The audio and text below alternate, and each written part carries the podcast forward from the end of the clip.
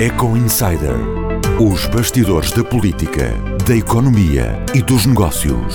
Tem o apoio Altice Empresas. Olá, seja bem-vindo ao Eco Insider, o podcast que todas as semanas nos traz aqui. E este é o último episódio desta série eh, antes de irmos de férias de agosto e de regressarmos em setembro. E ao ser um episódio de balanço, se quisermos, é um balanço para trás, mas também já um balanceamento para a frente. Eu e o António Costa hoje vamos dar uma espécie de 10 tiros, 10 tiros à cama-roupa, tiros rápidos, sobre aquilo que se passou no primeiro semestre deste ano e sobre aquilo que podemos antever já para os próximos meses. Se quiserem, é uma espécie de episódio entre a bola de espelhos e a bola de cristal. O espelho que olha para trás, o espelho retrovisor, e a bola de cristal que lança perspectivas e prospectiva a partir de informação que hoje temos. Com uma singularidade, nós não vamos sequer dizer que o facto do ano é a pandemia, porque obviamente que é, eh, que é facto do ano e quase que não precisa uh, de descrição, portanto vamos passar à frente dessa constatação óbvia, ou melhor, vamos partir dessa constatação óbvia uh, dessa pandemia no fim, enfim, no, fim de um segundo trimestre eh, de, de, uma profundíssima recessão económica. Eh, tivemos queda, uma queda do PIB em Portugal de 16,5% no segundo trimestre, de 12,1% na zona euro, de 9,5% nos Estados Unidos. Enfim, é uma recessão abrupta, bruta, chama-lhe o que quiserem, mas não tem precedentes. Vamos começar com os nossos 10 tiros. Uh, vamos começar primeiro olhando para trás, para aquilo que marcou os, últimas, os últimos uh, meses. António Costa, queres dar o tiro de partida? Queres Vamos começar pela Vamos personalidade do ano, por exemplo, para ti, personalidade do semestre?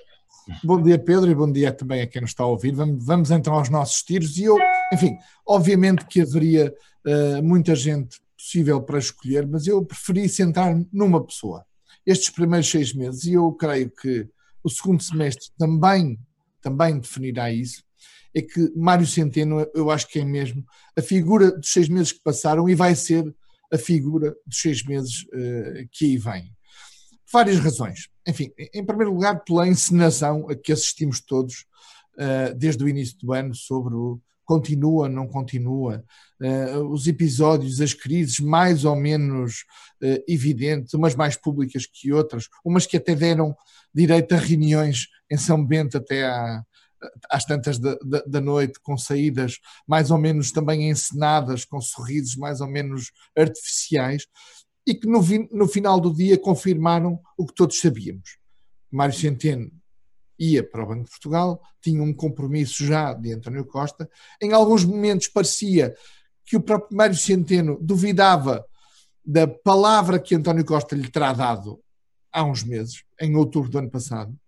Eh, mostrou Mário Centeno o seu poder, a sua força, a sua capacidade de decisão, a sua autoridade, por exemplo, quando de alguma maneira desmentiu e, e contrariou o Primeiro-Ministro no tema do novo banco, quando assumiu, por exemplo, que não tinha falado com Costa e Silva, não o conhecia e, portanto, dando a entender que a escolha de um, digamos, coordenador único, especial, quase Dão Sebastião, para uh, definir o que é que vai ser o nosso, nosso futuro a 10 anos, uh, não terá sido propriamente uma, uma, uma, escolha de António Costa que Mário Centeno tivesse partilhado, por essas razões, e porque depois, no final, acabou mesmo por conseguir o que queria. Enfim, eu diria que foi um second best, porque percebeu-se ao longo dos últimos dois anos que Mário Centeno aspirou a ser alguma coisa do ponto de vista internacional. Enfim, já era também presidente do Eurogrupo, isso não é menos cumpriu um papel de facto histórico, com muitas críticas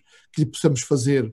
A verdade é que levou o déficit uh, português a um excedente orçamental em 2019 e, portanto, marcou de facto, do ponto de vista da execução das finanças públicas portuguesas, um, um, uma, uma, marca e deixou uma marca absolutamente uh, inquestionável e, e, e, que vai ficar recordada. Uh, uh, obviamente, a pandemia veio mudar todas as regras. Podemos também dizer e sabemos e, e discutimos-lo aqui, Pedro, durante estas longas semanas, creio que 30, em que estamos neste Eco Insider, que nem sempre a forma, a substância, foi tão consistente como nos vendiam na forma, na narrativa. enfim, eu diria que a crise que estamos a viver também é espelho disso. Mas a verdade é que Mário Centeno marcou e conseguiu chegar, não tendo esse, esse cargo internacional disponível, conseguiu chegar onde queria. Regressou a um Banco de Portugal, que é a casa dele, como governador, deixando, de alguma maneira, uh, um, e sucedendo a um homem ainda por cima com quem tinha enormes divergências, e isso até mostra, mesmo para terminar, o perfil muito vincado, assertivo, algo, até ríspido de alguma maneira, quando uh, na tomada de posse do, do, do, como governador, uh, uh, de alguma maneira, Carlos Costa é posto na segunda fila e, na verdade, no final há ali uma breve, brevíssima troca de cumprimentos, diria quase de cotovelos, não é? Como, se, agora se, se, faz, mas, mas eh, brevíssima apenas para a fotografia. E, e, e, portanto, e agora neste segundo semestre, o Mário Centeno vai ser crítico, o tema do novo banco está aí, uh, o papel do Banco de Portugal na, na avaliação económica do país estará aí, uh, a gestão de conflitos de interesse e a capacidade de Mário Centeno de ser ou não independente em relação ao governo vai ser um teste também à sua capacidade. Creio que haverá outras personalidades, mas creio que Mário Centeno acaba por ser, uh, por boas e más razões, a personalidade dos seis meses que passaram, eu creio mesmo, a personalidade dos seis meses que aí vem. E tu, eu, vou, eu, vou, eu, vou, pegar nas, na, na, tua deixa para dar o meu primeiro tiro. Na verdade, o meu primeiro tiro é uma rajada de metralhadora, porque apanha algumas pessoas, estou, estou também a falar de personalidades e se Mário Centeno é para mim uma espécie de desaparecido em combate uh, deste semestre, uh, na verdade ele não desaparece, mas ele tomou a decisão de sair da frente, da primeira frente de combate, uh, que é o governo, e portanto de alguma maneira é um, é, um, é um desaparecido, porque foi para uma zona de maior segurança para ele próprio, mas também houve aparecido em combate. Houve algumas personalidades que, que apareceram neste, neste semestre, nos últimos meses, e é o caso, sobretudo, eh, de duas. Uma delas é a Graça Freitas, a diretora-geral de saúde, que até há meia dúzia de meses poucos portugueses sequer conheceriam o nome e hoje está todos os dias em direto na, eh, eh, na televisão. E o segundo aparecido em combate é António Costa e Silva, outra pessoa também que era, enfim, muito conhecida no meio económico, mas muito desconhecida no meio social e que foi chamada de repente pelo Primeiro-Ministro para fazer um plano estratégico e de repente tornou, enfim, subiu a um púlpito de grande mediatização e, e importância. E depois, eh, num, num, semestre em que o Estado foi muito importante, um, ehm, o Estado foi completamente decisivo na, a acudir à crise, houve quem estivesse bem e quem estivesse mal uh, no governo. Um, ehm, quem esteve bem foi, em primeiro lugar, o Primeiro-Ministro, sobretudo na fase do uh, confinamento, muito mais do que na fase de desconfinamento, o que mostra bem que nós temos esta, esta, este jeito para o improviso, ehm, para perante uma, o inesperado conseguirmos ser, uh, termos essa capacidade de improviso, mas depois na parte em que exige mais estratégia, que foi a parte já do desconfinamento, somos eh, às vezes uns, uh, uns azalhas. Agora, além do Primeiro-Ministro, que foi fundamental nesse período, há um ministro que toma uma grande dianteira na política económica e mesmo social, que é Pedro Cisa Vieira, o Ministro da Economia ganhou uma importância que já se adivinhava, mas em condições que não se adivinhavam foi completamente decisivo, e mais dois ministros eh, que, na minha opinião, também subiram, entre aspas, neste sobe e que eu estou a fazer este semestre, eh, a Ministra da Saúde, eh, enfim, de repente, a área para que nunca havia dinheiro, de repente se a haver dinheiro, e bem, e a Ministra da Saúde teve uma grande dianteira, e depois há um ministro que é bastante mais polémico, é o Ministro da Educação, mais polémica entre os seus, mas na minha opinião também tem estado bem, sei que é uma opinião controversa, provavelmente até minoritária, mas na minha opinião tem estado Para dizer bem. o mínimo, para dizer o mínimo. Para dizer o mínimo, sim. Eh, depois, do outro lado, há duas ministras que têm, eh, que têm estado eh, mais frágeis. Há, há alguns ministros que aparecem pouco, é o caso do Ministro dos Negócios Estrangeiros, que de repente passou a, estar, a ter muito menos intervenção política no governo, ele não tem estado bem nem mal, tem estado muito pouco. E quando esteve, nomeadamente na, na relação com, com o turismo, no que diz respeito ao Reino Unido, eh, foi muito criticado. Na verdade, não tenho a certeza que pudesse ser diferente, que a decisão do Reino Unido fosse diferente, por mais diplomacia que tivesse uh, havido. Uh, há uma ministra, a Ministra da Segurança Social, que foi completamente posta à prova de repente, é, foi uma área uma, que está sob uma pressão enorme eh, portanto, também é injusto dizer que ela falhou porque o, o desafio foi colossal de repente. eh, não creio que tenha falhado, creio é que é areia demais, foi areia demais para a caminhonete eh, da Ministra da Segurança Social.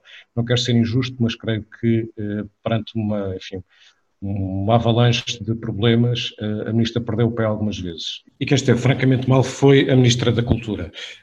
Enfim, quase que nem preciso de explicar porque basta ler os jornais todos os dias. É uma área profundamente afetada, não apenas por uma paragem, mas mesmo por casos de, de pobreza. E a Ministra da Cultura tem sido incapaz não só de pôr em marcha uma estratégia para a cultura, mas sobretudo de dar uma resposta capaz e, e, e abrangente uh, ao drama que se está a viver especificamente, não apenas aí, mas especificamente neste setor. Finalmente, três quedas, muito, muito rapidamente, que se verificaram. Uma de Ricardo Salgado, não é propriamente uma queda, ela já tinha acontecido, mas a acusação do BES é um momento determinante neste semestre. Segundo, António Mexia, também num caso relacionado com a Justiça, de que não está ainda uh, acusado, mas que já levou à sua suspensão de mandato na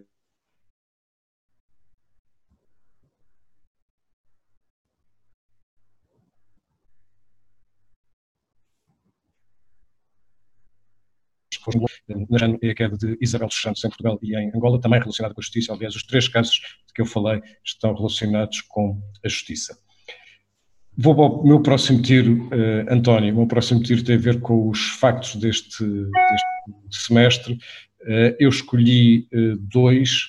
Um que é a nacionalização da TAP, é um, é um processo inédito, foi um processo muito pouco liso, na minha, na minha opinião, um, um processo que, perante uma necessidade uh, repentina e gigante de uma empresa que estava, que de repente ficou à beira uh, da falência, na verdade foi mesmo isso, beira da falência no sentido de deixar de ter dinheiro para pagar, uh, mas depois levou a um processo político que me parece muito pouco liso, enfim, mas com uma decisão final que passa por uma, uma nacionalização parcial, tanto que o Estado diz que não é nacionalização, mas é, e na prática foi quase uma expropriação porque embora tenha havido uma negociação com o David Neilman, foi uma negociação com a pistola em cima da mesa e, portanto, ele foi forçado a sair.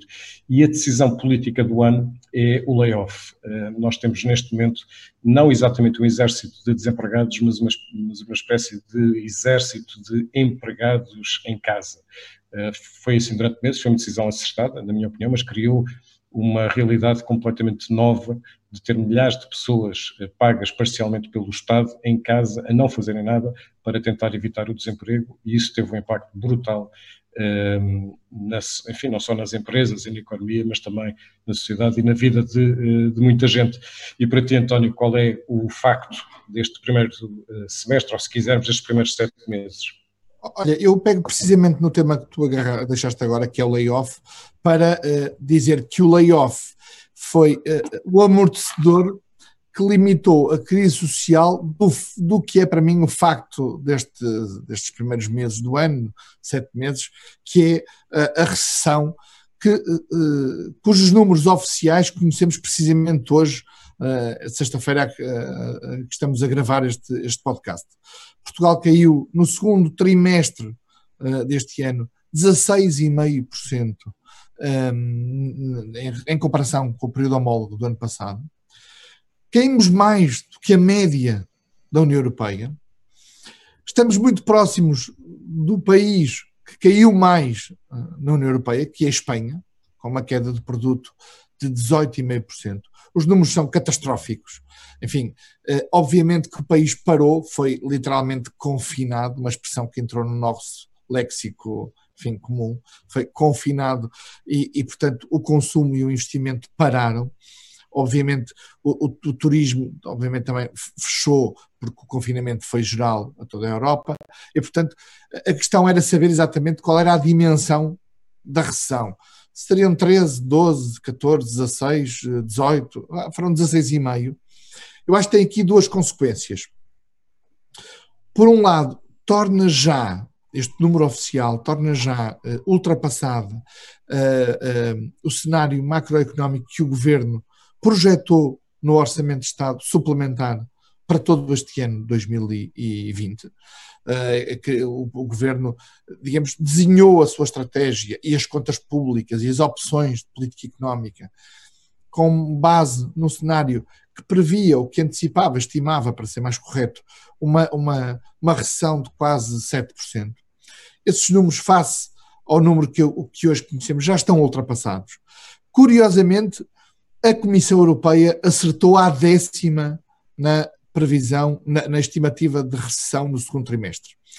E se eh, levarmos em conta, digamos, a, digamos, a capacidade tão fina da Comissão Europeia, eu acrescento que a Comissão Europeia prevê uma recessão de 9,8%, 10% para todo o ano. Portanto, são mais quase 3 pontos percentuais face ao que dizia o governo.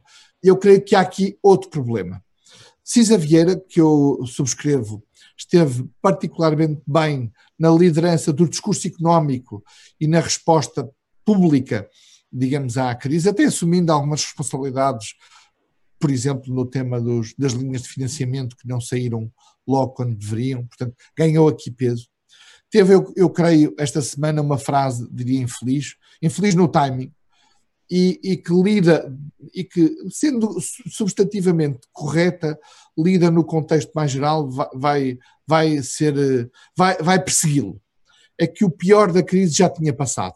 Ora, eu acho que este, eh, eh, o segundo trimestre mostra, de facto, que, do ponto de vista da medição do produto interno bruto, o pior aconteceu no segundo trimestre, mas há um desfazamento entre a crise social também por causa exatamente do que apontavas há pouco, dessa medida tão importante que foi o layoff e que está numa fase de, eh, de digamos, de, de, de, conclusão e de mudança para um regime bastante mais limitado de apoio, e com as empresas uh, uh, terem conseguido, por força de alguma, uh, digamos, folga, folga, não diria folga, alguma capacidade de resistência nos primeiros meses em termos de tesouraria, mas que não se vai manter e por, pelo facto de haver um setor do turismo que não arrancou neste período de férias, nomeadamente porque o, o país desconfinou cá dentro, mas o país ele próprio está confinado relativamente a outros países, não é? Nomeadamente o Reino Unido. E, portanto, o turismo internacional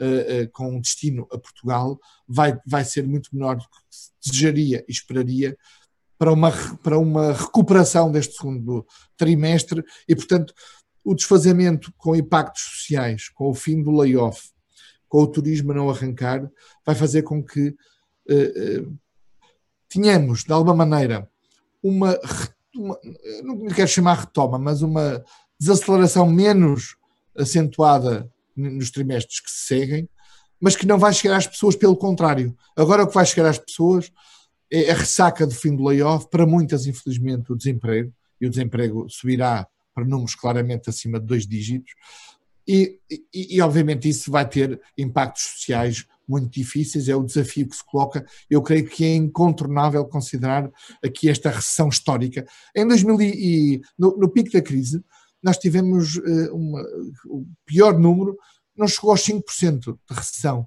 Temos uma comparação com, com o, em 2011, este 2012. Ano, provavelmente no ano inteiro, como dizias, pode ser quase o dobro disso, não é? no ano inteiro. Sim, sim. E, e portanto, Olha, diz, diz Pedro.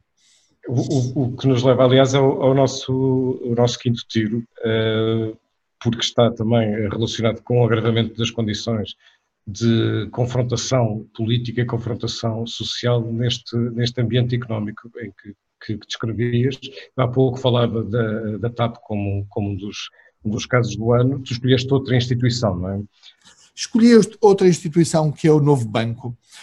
Enfim, porque há muita hipocrisia no meio disto tudo. Porque ainda esta semana tive a oportunidade de recordar o vídeo, ver, voltar a ver, o vídeo em que António Costa e Mário Centeno anunciavam ao país o acordo com uh, a Lone Star, o princípio de acordo, depois foi feito o closing já no final do ano, mas o princípio de acordo, a garantia de que Uh, não havia garantia nenhuma pública que este, este, palavrão, que era o mecanismo capital contingente, até nem era necessário, nem seria necessário ser usado, porque havia uma folga nas contas do novo banco da ordem dos 600 milhões de euros. Isto foi em 2017, março de 2017. Não foi assim há tanto tempo, mas como uh, estes nossos exercícios de memória são tão importantes, porque comparar o que se viu naquele, naquela conferência com António Costa e Mário Centeno, e daí eu dizer que Mário Centeno continuará a ser chamado a ser uma figura, digamos, relevante neste ano. E o que se ouve hoje com pedidos de auditoria, pedidos de, de decisões do governo de impedir novas vendas de crédito, mostram como um, o, o tema do novo banco é um tema obviamente económico. Há algumas coisas a explicar. Acho que o António Ramalho e a equipa de gestão e o seu acionista poderiam e deveriam ter antecipado o que seriam as consequências de algumas decisões e deveriam ter antecipado a necessidade de prestar informação sem ter que recorrer, sem ter que re reagir, digamos assim, às críticas ou às notícias que foram saindo. Acho que comete um erro desse ponto de vista político. Agora está disposto a ir ao Parlamento, depois que remédio. Também já enviou todo o material para o Ministério Público, depois que pois que não havia alternativa, não é? E, portanto, está a reagir, mas creio que isto também se tornou num tema político, porque os 4 mil milhões, 3,9 mil milhões de euros de garantia já se conhecem desde 2017, eh, já todos tínhamos intuído eh, que esse dinheiro seria utilizado, e eu creio que eh, o que é notável, apesar de tudo, é que no meio desta confusão o novo banco continua de portas abertas, é bom não esquecer, porque se fala com grande facilidade de números ocultados, vendas ao desbarato, eh, operações que, como dizia Rui Rio, que de uma forma também me parece algo eh, eh, eh, despropositada nos termos, tendo em conta a responsabilidade que o próprio tem, dizendo isto configura crime, enfim, estamos a falar de um banco que tem depositantes, não é? Que tem uma gestão que, que, que está de portas abertas, que é, que é sistémico para, para, para, o sistema português, para o sistema bancário português. Eu, eu, creio que há também alguma falta de bom senso, mas há ao mesmo tempo também uma necessidade, porque já não há volta a dar, de revelar tudo. Uh, António Ramalho bem, pode, bem poderá dizer há aqui algumas coisas que estão ao abrigo do segredo bancário, do sigilo bancário Infelizmente, já ultrapassamos essa fase. E mais do que furar o segredo bancário, eu acho que este novo banco, esta equipa de gestão do novo banco e, e o Star vão ser mesmo convidados a fazer um striptease bancário para contar tudo e pôr tudo cá fora. Desde logo uma, uma coisa que, não, que ainda não sabe e que o próprio governo deveria ter posto cá fora, que é o próprio contrato com o Lone Star. Isto é, tendo em conta que há uma, uma ajuda pública tão relevante uh, e com o desgaste sucessivo, ano após ano, com, com as chamadas call de capital, que levam que todos nós tínhamos que emprestar dinheiro ao Fundo de Resolução, para o Fundo de Resolução meter dinheiro no novo banco, seria de elementar bom senso que esse contrato já fosse conhecido, que os termos das vendas de carteiras de crédito fossem conhecidas na sua, na sua totalidade. Pode, podes dizer, mas isso é uma injustiça até eh, uma, um fator de concorrência, não é desleal, mas um fator de desvantagem competitiva do novo banco face a outros. Pois, mas é o novo banco que está a receber dinheiro público, não há volta a dar isto. Isto vai acabar tudo numa comissão de inquérito, onde tudo será depois revelado, infelizmente não foi antes. António, arrumamos agora a bola de espelhos e vamos buscar a bola de cristal. Eh, já demos cinco tiros e vamos agora olhar para a frente e o meu sexto tiro é, para a frente, tem a ver com política, ehm, é um canto do cisne negro, se quisermos, ou seja, se a pandemia é um cisne negro, o canto do cisne do ponto de vista político eh, são, na minha opinião, estas sondagens estão elevadas para o Partido Socialista neste momento. Essas sondagens beneficiam daquilo que foi a intervenção do Estado uh, ao longo dos e da liderança política do Primeiro-Ministro ao longo dos últimos meses, com aquilo que se segue, não me parece provável que esta, uh, enfim, que essa popularidade se mantenha e isso vai ter consequências políticas. E porquê? Porque a crise vai ser cada vez mais grave por causa da exaustão dos portugueses perante essa crise, por causa do número de falências que irá aumentar, de desemprego que vai aumentar e pelo desespero de muita gente e pela sistemática enfim, notícia e mediatização de fenómenos de exclusão, de desigualdade um, social em, eh, em, Portugal. Tudo isso para um governo minoritário vai ter, vai pôr à prova todo o ambiente político. Uh, não é por acaso que, os, que é precisamente neste momento que acabam os debates quinzenais. O governo quer, estranhamente, com a, com a complicidade do PSD, quer, ter, quer estar muito menos exposto a essa essa metralhadora da oposição que vai crescer ao longo dos últimos meses e não esqueçamos que tudo isto acontece em vésperas, vai acontecer em vésperas de um ano que tem dois atos eleitorais, as presidenciais e as autárquicas no próximo ano, e, e, portanto isto vai pôr em causa todo o cenário político. Não quer dizer necessariamente uma crise política, mas vai pôr em causa todo o cenário político, e António Costa já começou a prepará-lo, piscando o olho à esquerda, mas ao mesmo tempo fazendo acordos pontuais à direita com o PSD. E isso vai, vai eclodir, ou vai ter uma primeira fase muito determinante, num determinado momento que tu agora vais salientar no teu sétimo tiro. Sim, que é o Orçamento de Estado para 2021. Enfim, tradicionalmente, o Orçamento de Estado é apresentado em outubro um, e, e, este ano uh, não fugirá essa regra e, e, tem um contexto particular. Como tu dizias, uh, António Costa, no último debate do Estado da Nação, digamos, voltou a chamar a geringonça, de alguma maneira, antecipando o que pode ser a dificuldade de um Orçamento de Estado que vai ser difícil por várias razões, mas também porque já teremos aí em outubro um ponto alto da crise social, isto é, a crise social vai se manifestar precisamente na altura em que vamos estar a discutir o Orçamento de Estado, outubro, novembro, ele é eh, aprovado em meados de novembro, e portanto vai ser o, o ponto alto da crise do ponto de vista social, enfim, acreditando, obviamente, que vai haver uma retoma ainda assim lenta, eh, mas em 2021. E, portanto, a negociação do Orçamento de Estado de 2020, para 2021 vai ser um momento absolutamente decisivo da política portuguesa, porque se é verdade que há uma presidência portuguesa da União Europeia no primeiro semestre de 2021, o que aconselha, nomeadamente, eh, eh, o PSD a, a, a, tentar evitar uma eventual crise política ou eleições, estaria de facto a juntar à crise económica. Uma crise política nesta altura, com uma presidência europeia pelo meio, seria, seria de facto um caldo muito difícil de gerir.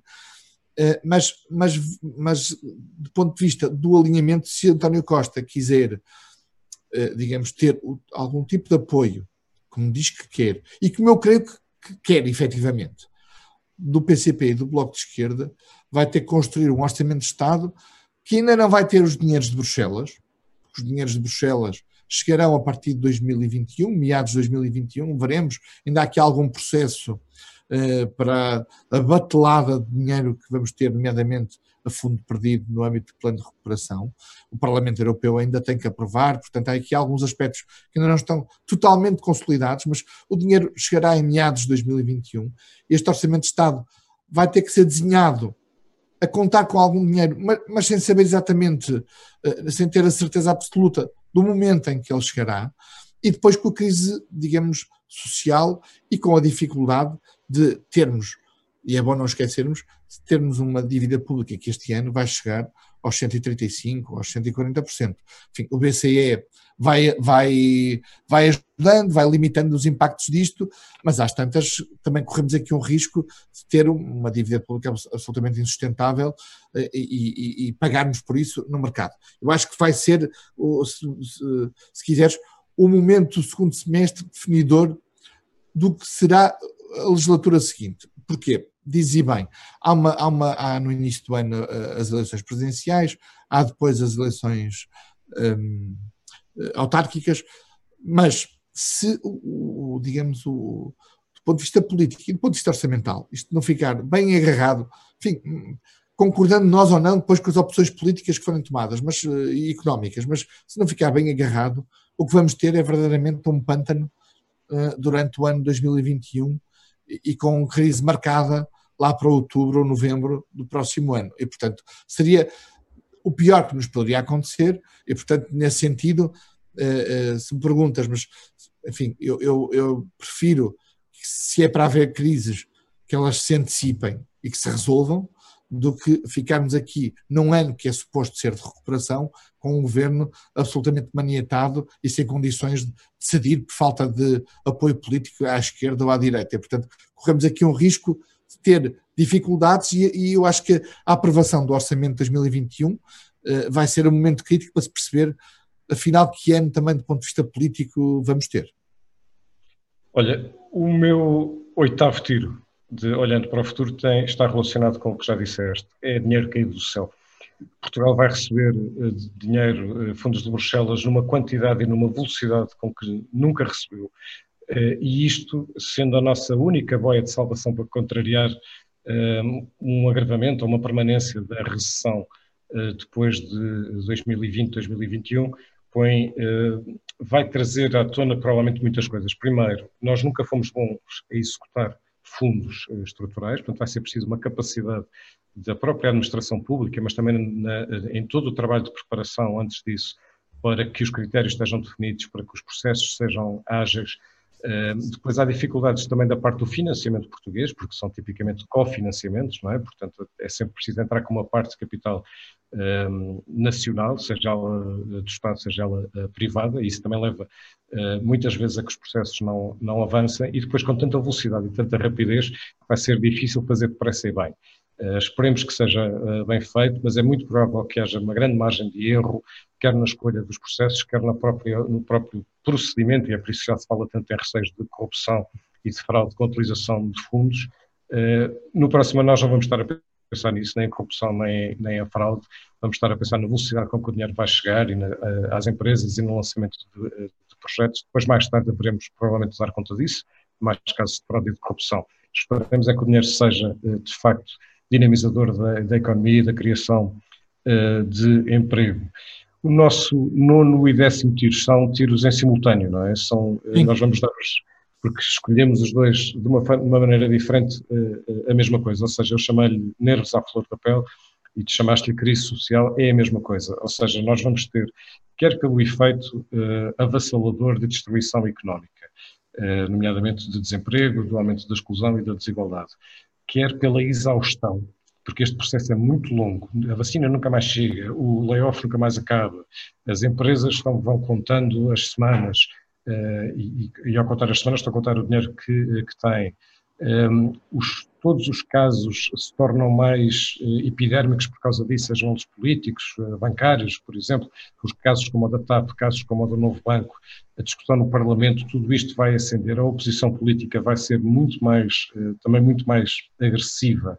Um, o PSD já está com um discurso bastante mais populista, aliás, fala mesmo em aproximações ao Chega, o Chega vai obviamente aproveitar todas estas. O Chega tem estado muito silencioso ao longo dos últimos meses, apesar de tudo, vai começar a crescer. A esquerda vai sempre pôr em causa tudo o que são perdas de direitos de trabalhadores e tudo isto numa altura em que o Presidente da República está essencialmente a pensar na sua reeleição nas eleições do princípio do próximo ano. Portanto, vamos estar num período muito longo de nervos à flor da pele ou, como tu dizes, eh, de eh, crise eminentemente social.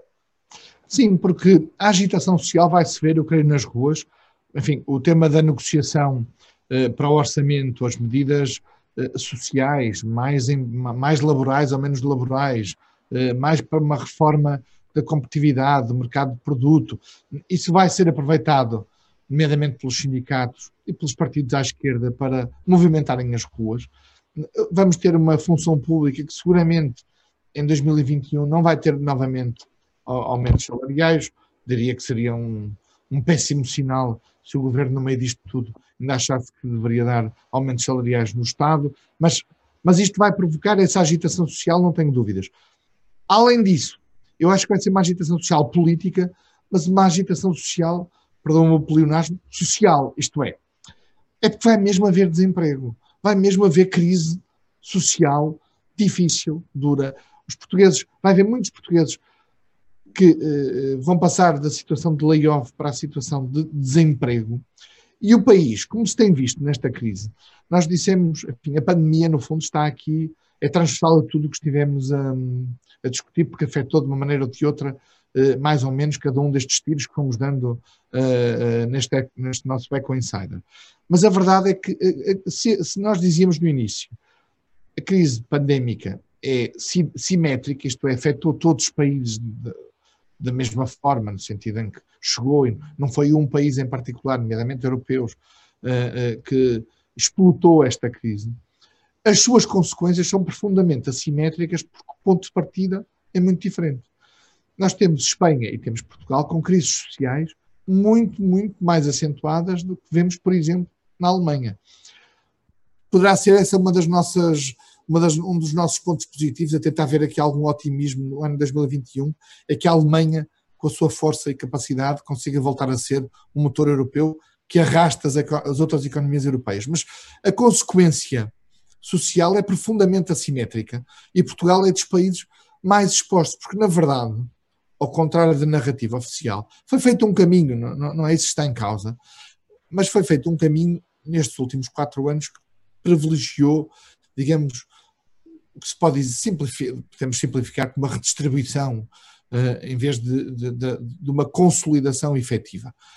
Fomos apanhados no meio da curva, com, no momento em que chegamos a um excedente orçamental, mas ainda beneficiando de um contexto económico externo muito favorável, de um contexto até interno favorável, até de paz social, por força da geringonça, que também não foi menos importante, de um ponto positivo que se passou nos últimos anos, que foi, apesar de tudo, uma recuperação da estabilização do sistema financeiro, que eu infelizmente creio se vai perder nos próximos meses e voltaremos a ter novamente necessidades de capital nos bancos, mas isso foi aproveitado e, e, e, permitiu uma estabilização e um crescimento económico que deram uma ideia, eu diria, não quero dizer errada, mas um, sobre, sobrevalorizada do que é a realidade da economia portuguesa, que está agora exposta a este confronto, que é, não tem a mesma capacidade, por exemplo, ao nível de auxílios de Estado, por exemplo, nas, nas respostas,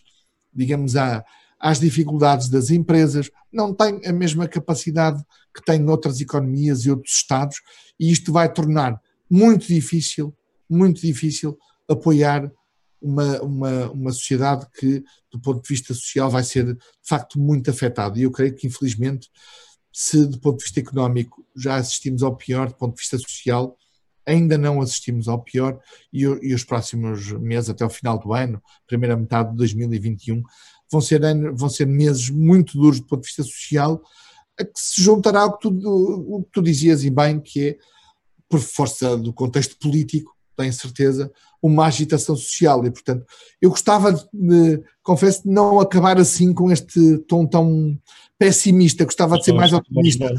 Uh, sim, não, não, não, temos estado muito otimista.